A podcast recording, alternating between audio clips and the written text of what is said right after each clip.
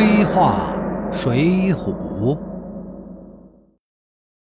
排在第二十四位的穆弘是宋江的嫡系，也是揭阳小派系的成员。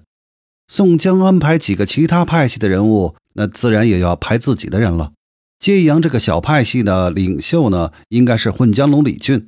这个派系虽然依附宋江，也算是宋江的嫡系，但毕竟人数太多而又相对独立，而且。李俊又是个人才，所以宋江把穆弘提到李俊前面，一方面是因为穆弘世家子弟出身高于李俊，那另一方面呢，也是制衡李俊的手段。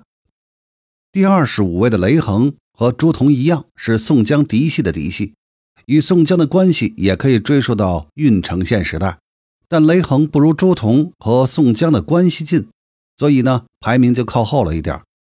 雷横的武功出身。大致都和朱仝相当。宋江前面照顾了花荣、朱仝、戴宗和李逵，就没法再多照顾雷横了，因为名额有限嘛，也不能把所有的高位全给了自己嫡系的嫡系。二十六位的李俊呢，虽然也算是宋江的嫡系，而且还救过宋江好几次，又是揭阳派这个小派系的头，但宋江对他还是有所打压的。李俊的出身并不高贵，渔民出身。这可能也就是他排位略低一点的原因吧。李俊是梁山上少数几个拥有老大气质的人物，宋江对这样的人物呢，多少是有点戒心的。李俊的武力一般，但也不算太差。一般梁山水军将领的武功呢都不出众，靠的是水上功夫出头。但李俊有出色的组织能力和判断力，所以排在二十六位呢，多少有点偏低。也有可能是梁山重陆军清水军吧。李俊是水军头领里排位最高的，亦或说打压李俊的结果呢，就是水军头目排名都偏低。其实梁山泊四面环水，水军的强弱呢，实际上决定了梁山的安全。理论上，水军的地位不应该这么低的。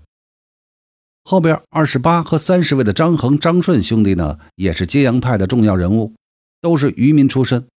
张顺后来生意做大了，和宋江关系又好。连带了他的哥哥也沾光，如同对付鲁智深一样。既然压制了李俊，那么剩下的呢，就要多提拔几个揭阳派的人来平衡一下。何况这也是宋江自己的嫡系呢。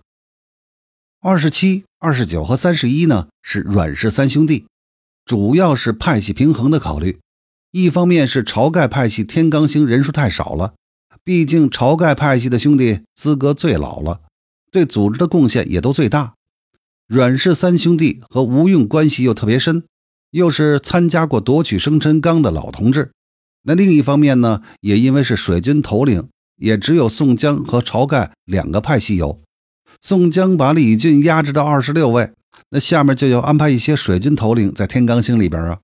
显然不能全是宋江的嫡系人马。阮氏兄弟武功也不弱，渔民出身，这个起点却不高。排在这个位子上啊，也算是过得去。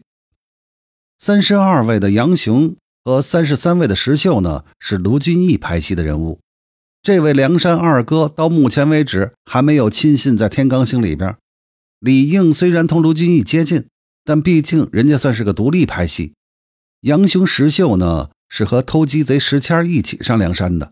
这么个事迹，使得这两个人在梁山的日子不会很好过。但石秀是个非常出色的人物，梁山后期以石秀和燕青最为出彩。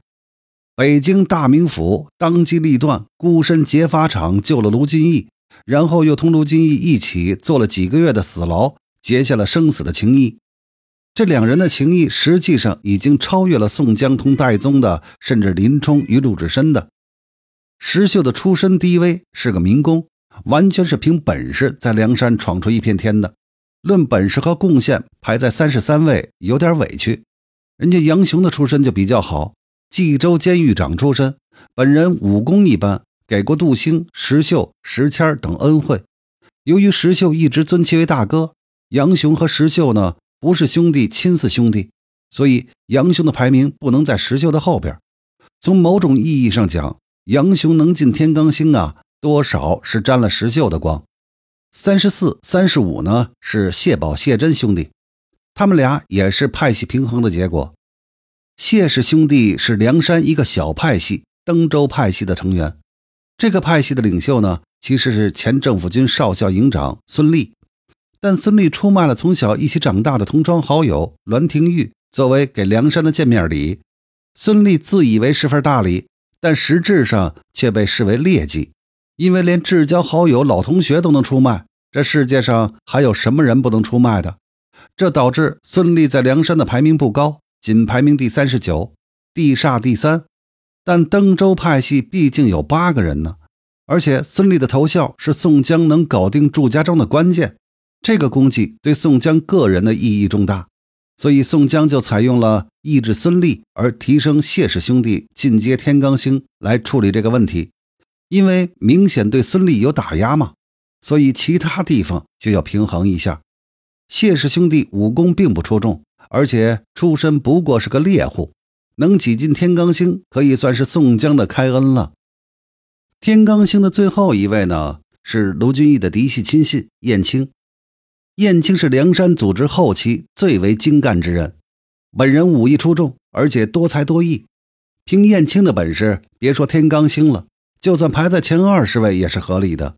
但是燕青有个最大的问题，那就是小厮出身，是梁山众人中地位最低的。况且卢俊义上梁山很晚，卢俊义的日子呢，其实并不好过。而燕青作为卢俊义带的人，必然会受到波及。好在卢俊义毕竟还是二哥，宋江提拔了这么多自己嫡系的嫡系，无论如何，卢员外的面子还是要给的吧。因此，燕青就挤进了天罡星，挂在了最后一位。